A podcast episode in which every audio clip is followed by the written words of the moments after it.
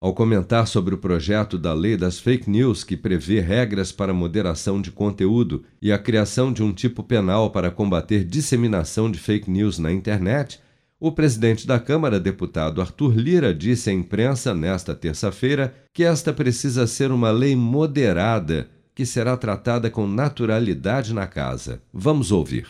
É, há de se preservar sempre a liberdade de expressão tem algumas características e algumas posições no texto que o, o deputado Orlando relatou para os deputados que ele avançou com relação ao texto do Senado.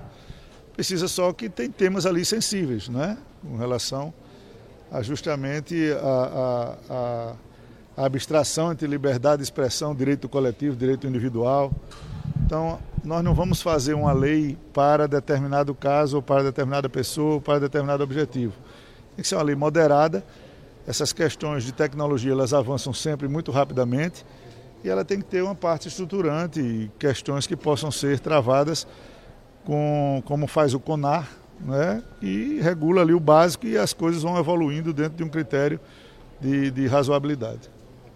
Então, o que ficou disso é que esse assunto será tratado é, exaustivamente com todas as bancadas e, estando maduro, vem para a pauta semana que vem. O projeto de lei também prevê a exigência de que as grandes empresas de tecnologia, responsáveis pelas principais redes sociais em atividade no mundo, tenham um representante legal e sede no Brasil para facilitar o contato com as autoridades do país.